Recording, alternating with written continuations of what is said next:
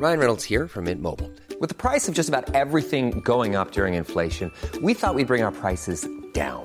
So to help us, we brought in a reverse auctioneer, which is apparently a thing. Mint Mobile unlimited premium wireless. Ready to get 30, 30, bit to get 30, bit to get 20, 20, 20, bit to get 20, 20, bit to get 15, 15, 15, 15 just 15 bucks a month. So, Give it a try at mintmobile.com slash switch. $45 upfront for three months plus taxes and fees. Promo for new customers for limited time. Unlimited more than 40 gigabytes per month. Slows. Full terms at mintmobile.com. Bonjour, c'est Zoé de Louis. Il y a une chose que j'adore dans la vie. Cette chose qui met un peu de sel dans un lundi morne ou qui anime les pauses déjeuner chez Louis. Les potins de stars. Et encore plus quand ces potins tournent autour de leur relation amoureuse. Si vous êtes comme moi, ne cherchez plus, j'ai le prochain podcast que vous allez dévorer. C'est Gossip Love, produit par Énergie. Dans ce podcast, vous allez découvrir tous les dramas et histoires cachées des célébrités dans leurs moindres détails. Vous vous êtes toujours demandé ce qui s'est passé en coulisses du divorce Kanye West-Kim Kardashian et vous suivez toutes les conquêtes d'Harry Styles Cette nouvelle saison est faite pour vous et vous pouvez la retrouver sur toutes les plateformes et sur le site et l'application Énergie, rubrique podcast. Bonne écoute Ce podcast est rendu possible par le festival Sœurs Jumelles et son programme Toutes et tous à l'unisson, qui œuvre pour une meilleure représentation des femmes dans la musique et l'image.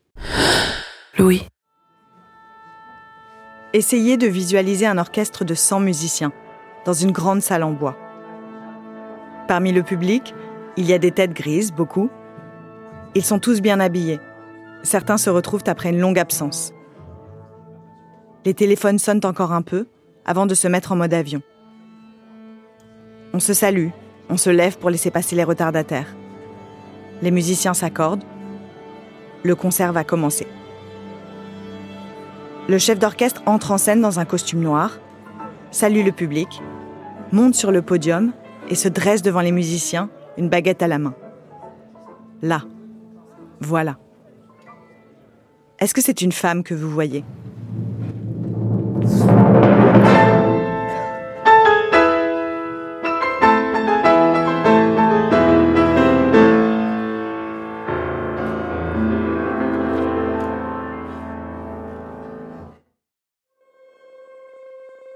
Deux ans, deux films sur des femmes chefs d'orchestre sont sortis.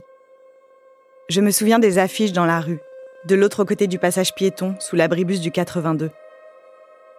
Cet abribus, il est aussi à quelques pas du lieu où j'ai eu une partition devant moi pour la première fois. C'était il y a 27 ans. J'intégrais ma première chorale avant de rejoindre la classe de chant du conservatoire quelques années plus tard.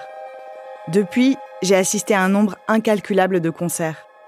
Je connais par cœur le son des musiciens qui s'accordent, le bruit des feuilles de papier quand les partitions s'ouvrent à la première page.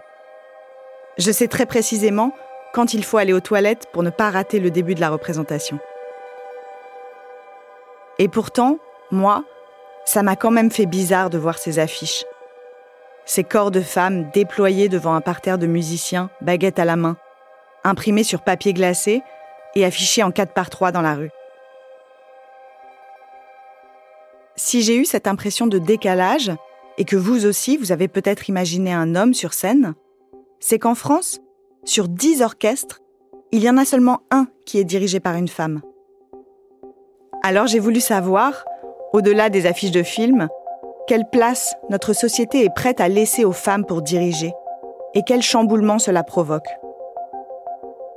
Quand j'ai commencé cette enquête, je n'ai pas arrêté d'entendre que j'arrivais un peu tard que des charters de jeunes femmes chefs avaient débarqué ces dernières années en France. Que ça y est, les femmes chefs existaient, qu'on était arrivés et qu'il n'y avait plus aucun problème. Beaucoup de femmes chefs m'ont d'ailleurs dit que ça n'avait pas été plus difficile pour elles, qu'être une femme n'avait pas entravé leur parcours, ne les avait pas privées d'opportunités, que leur genre n'était pas une question, que ce qui comptait aujourd'hui, c'était la musique, et rien que la musique. Il n'y a plus d'obstacles aujourd'hui, il y en a encore? Pour moi, non. Non, pour le coup, pour moi, à cette époque, ça m'a plutôt donné des opportunités que l'inverse, vraiment. Moi, au contraire, j'ai l'impression d'être euh, poussée que d'avoir des obstacles. J'ai eu de la chance, je n'ai pas eu de mauvaises histoires ou de réflexions euh, misogynes ou de choses comme ça parce que je crois que j'ai pas laissé la place à ça, tout simplement. Il n'était jamais question de savoir si j'étais homme, femme ou quoi que ce soit. J'étais étudiante euh, qui était émerveillée par la possibilité de la direction. j'avais pas besoin de modèle femme pour diriger un orchestre, justement. Où que je sois dans le monde, quand une femme monte sur le podium, ça paraît tout à fait normal. En entendant le discours de certaines femmes, et à mesure qu'on m'énumérait les noms de grandes figures de la direction d'orchestre, je me suis demandé si je ne faisais pas fausse route. Si je ne m'obstinais pas à regarder le monde de la musique avec des lunettes de genre. Si je n'étais pas finalement ce qu'on reproche à tant de journalistes. Une fouille merde. En janvier 2023, Tar, le film de Todd Field avec Kate Blanchett, est sorti. Et tout le monde s'est dit, un CV de femme chef d'orchestre, ça peut ressembler à ça. Si vous êtes ici, vous savez déjà qui elle est. Lydia Tarr est multiple. Tarr a commencé sa carrière de chef d'orchestre avec l'orchestre de Cleveland, l'orchestre symphonique de Chicago, l'orchestre symphonique de Boston, jusqu'à ce qu'elle arrive enfin ici, chez nous, au Philharmonique de New York. En 2013, Berlin a choisi Tarr comme chef d'orchestre permanente et c'est là-bas qu'elle est restée depuis lors. Lydia Tarr a également écrit de la musique pour le théâtre et le cinéma. Elle fait partie des 15 que l'on appelle les EGOT, ceux qui ont remporté les quatre récompenses majeures dans le domaine du spectacle. Lydia Tarr est un monstre, une icône, une musicienne qui, grâce à son talent, gravit les échelons jusqu'à se hisser à la plus haute position de pouvoir, celle de chef d'orchestre permanente de l'Orchestre philharmonique de Berlin, l'un des plus réputés du monde. Les musiciens la craignent, le monde entier lui déroule le tapis rouge. Personne ne questionne jamais sa légitimité artistique ni son autorité. Tar est une chef respectée qui impose sa loi au sein de son orchestre, comme au sein du monde de la musique. Alors ça va, non? On est arrivé? Est-ce qu'on n'en ferait pas un petit peu trop? Sauf que Tar n'existe pas. C'est un personnage de fiction. C'est un film magnifique, mais c'est du vent. Tar n'est pas une réalité. Tar n'est pas une femme. Dans la vraie vie, cette figure de pouvoir autoritaire portée au nu, qui plus est agresseur sexuel, serait probablement un homme. C'est d'ailleurs ce que certaines critiques ont reproché au film. Mais il n'y a pas de Lydia Tarr de la direction d'orchestre dans le monde réel. C'est aussi la vie d'Aliette Delalleux, chroniqueuse à France Musique, spécialiste de la place des femmes dans la musique classique et autrice de Mozart était une femme. En fait, les, chiffres, il faut les sortir à chaque fois. Mais en France, on a l'impression que ça y est, les chefs d'orchestre sont là et sont visibles au même titre que les hommes. C'est absolument faux. Elles sont moins de 10% en France à diriger des orchestres, enfin à être euh, appelées pour diriger des orchestres. Et il y en a euh, qu'une seule qui a un orchestre national euh, permanent. Donc, moi, je pense que c'est ça qu'il faut rappeler à chaque fois, en fait, se dire comme si c'était comme s'il y avait une égalité parfaite. Non, l'égalité, elle n'est pas là. Et le jour où on pourra arrêter peut-être d'en parler et de comprendre les mécanismes qui font qu'aujourd'hui, elles sont encore une sacrée minorité à diriger des orchestres, il faut continuer à en parler pour justement lutter et pour essayer que d'ici 20-30 ans, on puisse avoir une réelle égalité, en fait. Les femmes chefs commencent par affirmer avoir de la chance, que leur genre n'a pas été un frein pour accéder au poste de chef. Que ça va donc? Mais dès qu'on creuse, en fait, ça ne va pas. Chloé Dufresne, chef d'orchestre. En tant que chef d'orchestre, on est placé à une position où tout le monde nous regarde, où on est, euh, euh, voilà, pendant les répétitions, tout le monde nous regarde. Et donc, euh, avoir des commentaires sur le fait d'être attirante ou le fait de donner des ordres et que ça puisse plaire, entre guillemets, enfin, il y a un truc un peu de séduction en disant, ah, bah, une jeune femme qui me donne, qui me dit quoi faire, bah, évidemment, je le fais. Sophie Janin, chef d'orchestre et directrice musicale de la maîtrise de Radio France. On m'a pris ma main sans me demander la permission, on a joué avec mes cheveux. Lucie Leguet, révélation chef d'orchestre des Victoires de la musique classique 2023. Je me rappellerai toujours d'une fois où euh, j'étais au pupitre et il me dit euh, là qu'est-ce qu'il faut faire là euh, Lucie qu'est-ce qui est important ici? Et j'avais mis ma main sur le côté parce que j'étais en train de réfléchir et il a pris ma main et il l'a il l'a balancé comme ça en disant mais on n'est pas un défilé de mode. Je pense pas qu'il aurait fait ça un homme. Évidemment, en général, les jeunes ont plus l'habitude de voir maintenant des jeunes femmes chefs d'orchestre, mais j'ai vu des jeunes de mon âge me dire non, pour moi, une femme ne peut pas être chef d'orchestre. J'en ai jamais vu de bonne. Et des gens qui sont de ma génération. Hein. Donc, euh, je me dis, OK, il euh, n'y a pas que euh, les personnes plus âgées, et les femmes aussi. L'anecdote que raconte la chef Lucie Leguet montre bien que, même si les temps changent, rien n'est réglé. Aujourd'hui, les femmes chefs d'orchestre font encore figure d'exception. Il aura fallu attendre 2020 pour qu'une femme, Déborah Waldman, soit nommée directrice musicale d'un orchestre national permanent en France, celui d'Avignon-Provence. La musique demeure le domaine le moins féminisé de la création et de l'interprétation artistique. Et à l'intérieur, la répartition des domaines demeure tellement genrée que les femmes peinent à accéder au poste de chef d'orchestre. En France, seulement 6% des orchestres étaient dirigés par des femmes en 2018, d'après une étude de la musicologue Nathalie Kraft. En 2020, c'était 8%. Et en 2022, nous ne sommes toujours qu'à 10%. Les choses bougent peut-être, mais les chiffres ne mentent pas. Au niveau mondial, c'est pire. On retombe à seulement 8%. Dans cette série, on va essayer de comprendre pourquoi la musique résiste encore à l'arrivée de femmes de pouvoir. Enquêter sur la rareté des femmes chefs d'orchestre, c'est bien plus que se pencher sur une petite histoire du petit monde de la musique classique. C'est interroger le rapport des femmes à l'autorité, au pouvoir, et celui que la société est prête à leur laisser prendre. Ce qui est en jeu, c'est le regard que l'on porte encore toutes et tous sur les femmes qui dirigent. J'attends si, là,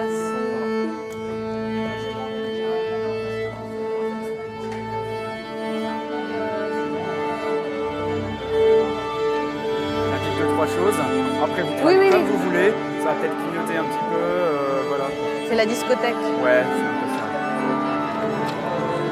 Vous verrez. On va rien voir. hein. Dans le dos, euh, le dessin. euh, Et il va y aller en transparence. Donc les musiciens vont le voir quand même. Sauf moi. Je suis la seule, comme d'hab.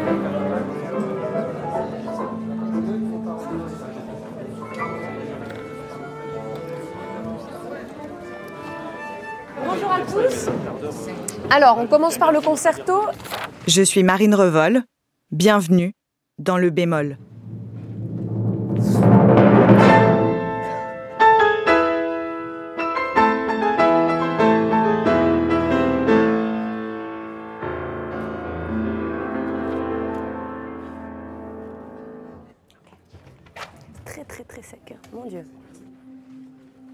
Pour comprendre le pouvoir du chef d'orchestre et pourquoi on le refuse aux femmes, il faut commencer par comprendre ce qu'il fait. La petite personne qui dépasse au loin dans le noir devant tout le monde, celle qui s'agite avec sa baguette en bois, elle sert à quoi, à part chauffer la salle? C'est ce que m'a expliqué la chef d'orchestre Lucie Leguet. Alors, un chef d'orchestre, on dit conducteur en anglais, est là pour fédérer un orchestre autour d'une idée musicale. C'est-à-dire qu'on a une partition, des notes qui sont écrites, comme une recette, par exemple, de cuisine. Et après, le chef d'orchestre, euh, il lit euh, les messages du compositeur, il essaye de les comprendre. Et à travers un langage corporel, des gestes, le regard, les yeux, le, corps, euh, il va, comment dire, transmettre les idées, les émotions musicales. Et sur une partition, si j'explique rapidement comment c'est écrit, on a tout en haut de la partition les bois, flûte, hautbois, clarinette, basson, par exemple traditionnel. Après, en dessous, on a les cuivres, corps, trompette, trombone, tuba. En dessous, on a les percussions. Et puis, vers la fin de la partition, on a les cordes qui sont dans cet ordre-là. Premier violon, deuxième violon, alto, violoncelle, contrebasse. Et je lis d'une manière, comment dire, horizontale la musique, même si elle est écrite d'une manière euh, verticale. Et ce qu'on appelle un peu le monstre, c'est la mélodie qui est à l'intérieur de toutes les voix, avec les musiciens qui passent par les cordes, les vents, etc. Et moi, j'organise le discours musical. Je suis un petit peu aussi un ingénieur du son. C'est-à-dire que par rapport à ce que je vais entendre dans une répète, je vais dire un peu moins euh, les cuivres, les cordes vibrer un peu plus ici. Je vais aussi parler de couleur, de transparence. Je vais sculpter le son, en fait, de l'orchestre. Pour être un peu plus clair, la main droite, c'est la main qui dirige, qui donne le tempo et qui fait qu'on joue ensemble, qu'on respire ensemble et qu'on commence ensemble. Et la main gauche, souvent ce que je dis c'est que c'est la main du cœur, c'est l'expression. Si je résume, elle donne donc une direction musicale. Une direction musicale, c'est un choix artistique. C'est-à-dire que moi, mon instrument, c'est le piano, mais maintenant, mon instrument, c'est l'orchestre. Donc, à travers les musiciens, je joue, en fait, mon instrument, ce qui est l'orchestre. Et la direction musicale, ce sont des choix d'interprétation. Ça peut influencer le tempo, le caractère de la musique, les couleurs, l'atmosphère, tout en fait. Donc euh, c'est comme j'expliquais tout à l'heure par rapport à une recette. La recette, elle est écrite. Si vous donnez cette recette-là à cinq cuisiniers, ça va être cinq plats complètement différents. Si on prend la cinquième symphonie de Beethoven,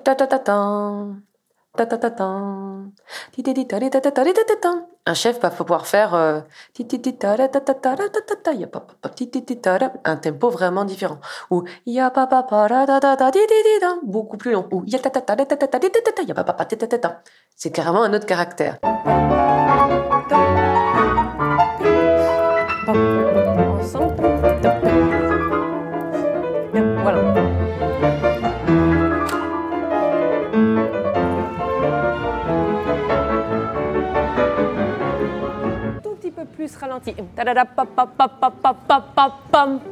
Vraiment à 3, c'est celle-là. hein. Euh, je prends 8 avant K, s'il vous plaît. C'est sur cet accent-là surtout. En écoutant Lucie Leguet, je me suis demandé ce qu'il y avait de particulièrement difficile dans cette fonction, à partir du moment où l'on est un musicien chevronné. Pourquoi la direction est-elle si exigeante? Est-ce que cela demande une agilité particulière Une capacité à penser plus vite que la musique? Est-ce qu'il faut avoir l'oreille absolue? Un sixième sens? Pourquoi y a-t-il tant d'appelés et si peu d'élus? C'est ce que je suis allée demander à Alain Altinoglu, le directeur de la classe de direction du Conservatoire national supérieur de musique de Paris, aussi appelé le CNSM. Bonjour à tous, j'ai un micro, je ne sais plus pourquoi d'ailleurs, mais euh, on m'enregistre, voilà. Très content de vous retrouver. On va Alors, le contrebasson est en retard, du coup, euh, je voulais commencer par la fin, mais du coup, je vais vous faire attendre les trombones le temps que le contrebasson arrive. Du coup, on va commencer par le premier mouvement, et dès qu'il arrive, on fera euh, le quatrième. Premier mouvement avec Simon, s'il vous plaît, merci.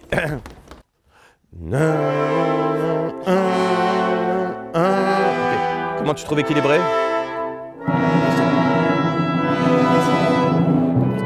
Alors, la direction d'orchestre, c'est une discipline particulièrement difficile parce qu'elle regroupe plusieurs disciplines en fait, et il faut être euh, bon dans toutes ces disciplines. Ça va de, évidemment, ce qui nous paraît euh, le plus évident, c'est la gestique, par exemple. Donc, euh, travailler sa gestique, quel geste on doit faire pour pouvoir montrer à l'orchestre ce qu'on veut obtenir.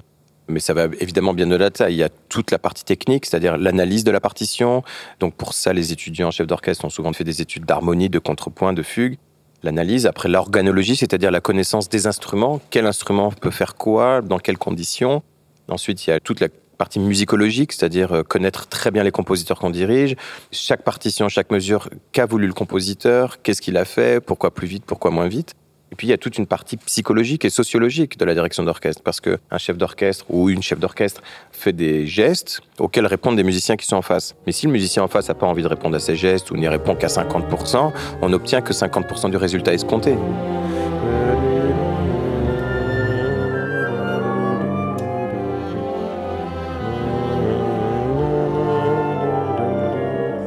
Super, stop. Merci. Très bien, très bien. Beaucoup mieux, beaucoup mieux. Et alors, il y a une chose qu'on sent pas trop dans la salle, et même dans ton visage, c'est euh, Giocoso. J'entends presque Allegro Serioso, moi, dans la salle. Ça manque un peu du Giocoso. Et ça requiert quelle qualité d'être chef d'orchestre? Fédérateur, ça c'est très important parce que quand vous avez 80 personnes qui sont ensemble, euh, qui sont probablement euh, de cultures différentes, d'origines différentes, de pensées musicales différentes, il faut être fédérateur, être capable de faire que toutes ces personnes aient envie de jouer la musique de la même manière ensemble. Et puis après, il faut avoir évidemment des qualités musicales hein, pour être chef d'orchestre, euh, d'avoir une très bonne oreille, euh, d'être à l'écoute euh, et d'être capable de montrer avec ses mains ce qu'il faut faire. Les qualités mises en avant par Alain Altinoglu, ce sont celles d'un chef, d'un leader, d'une organisation quasi militaire. Il faut que le général soit sûr de ses ordres, parce que si le général dit oui, on va peut-être aller à gauche, mais aussi à droite, je suis pas sûr, ça peut pas marcher en orchestre. Ça sonne trop court. Les bois plus longs à, à partir de A. Pi, pi, pi, pa, pa, pa, pa, pa, pa, pa. Et surtout quand vous arrivez à 29, c'est beaucoup plus long. Do, si, do, da, da, da, da, da, da.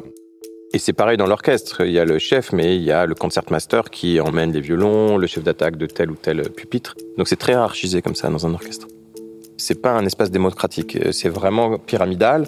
Et c'est pas seulement le chef. Comme je disais, à l'intérieur de l'orchestre, il y a des gens qui donnent, entre guillemets, hein, des ordres à d'autres, et les autres doivent suivre. Par exemple, si vous prenez euh, le pupitre de bois, si vous prenez par exemple trois flûtes, la première flûte étant euh, la flûte principale, si la flûte 1 décide d'aller plus vite, la flûte 2 doit suivre la flûte 1. C'est son travail. Et la flûte 2 peut pas dire, bah non, moi je veux pas te suivre. C'est très hiérarchisé et c'est pour ça que ça fonctionne un orchestre. Et au- au-dessus de cette hiérarchie, il y a le chef d'orchestre.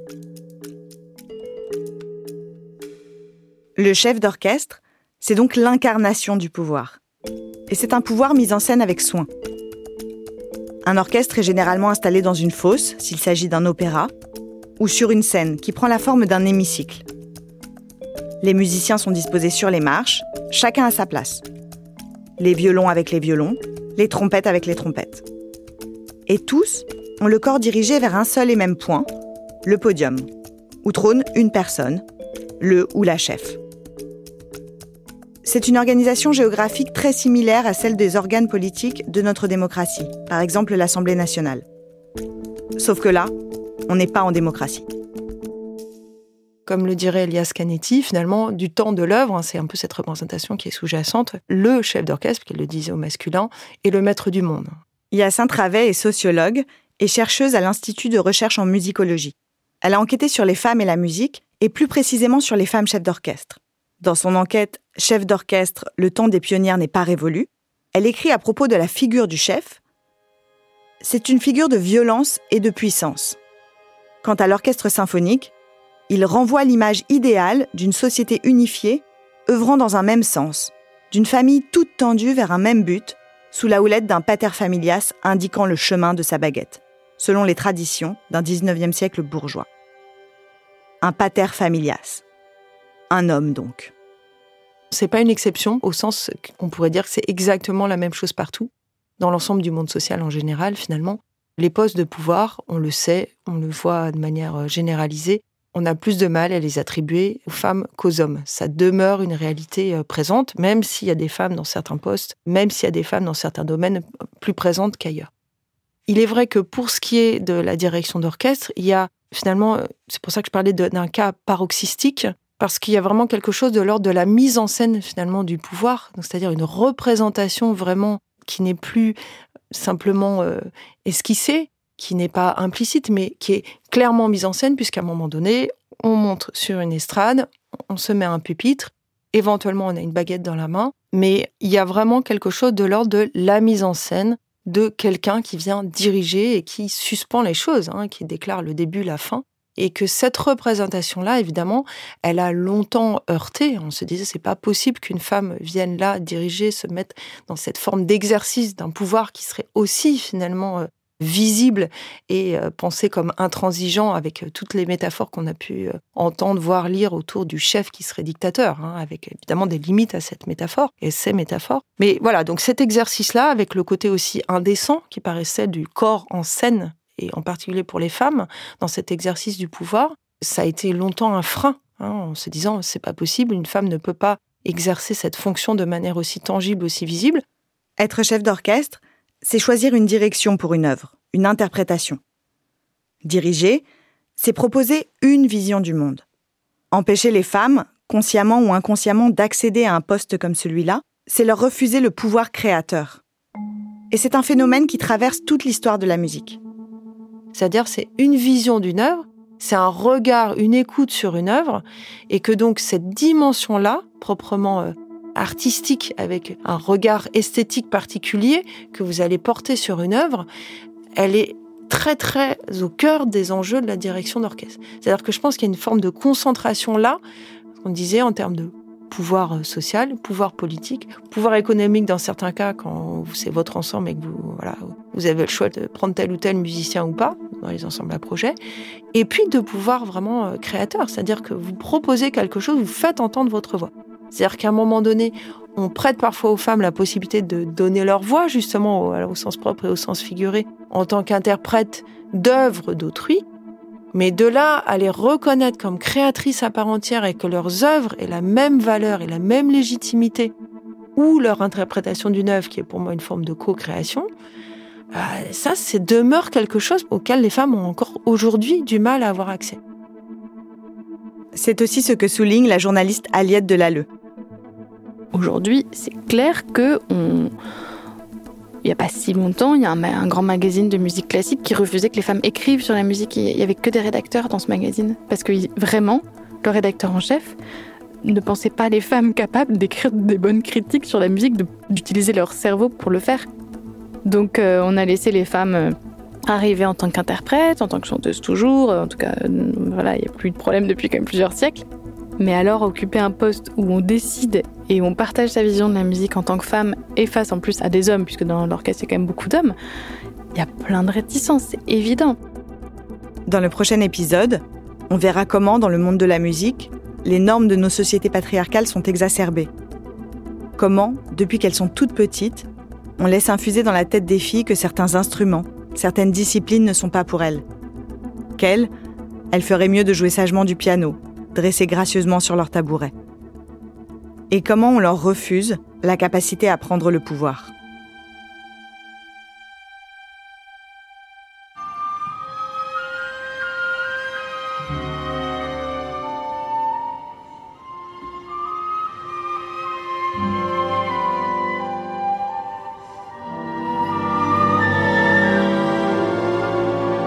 Vous écoutez Le Bémol, une série du podcast Injustice de Louis Média.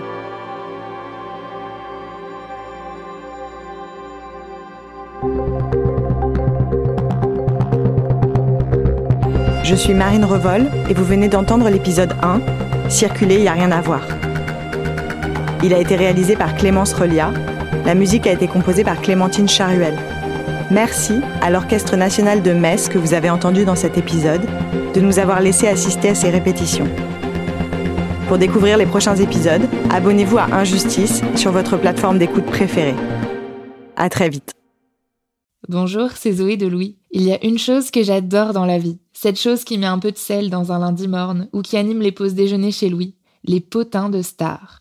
Et encore plus quand ces potins tournent autour de leur relation amoureuse. Si vous êtes comme moi, ne cherchez plus, j'ai le prochain podcast que vous allez dévorer. C'est Gossip Love, produit par Énergie. Dans ce podcast, vous allez découvrir tous les dramas et histoires cachées des célébrités dans leurs moindres détails. Vous vous êtes toujours demandé ce qui s'est passé en coulisses du divorce Kanye West-Kim Kardashian et vous suivez toutes les conquêtes d'Harry Styles Cette nouvelle saison est faite pour vous et vous pouvez la retrouver sur toutes les plateformes et sur le site et l'application Énergie, rubrique podcast. Bonne écoute Here's the truth about AI. AI is only as powerful as the platform it's built into. ServiceNow puts AI to work for people across your business, removing friction and frustration for your employees, supercharging productivity for your developers, providing intelligent tools for your service agents to make customers happier. All built into a single platform you can use right now. That's why the world works with ServiceNow. Visit servicenow.com/ai for people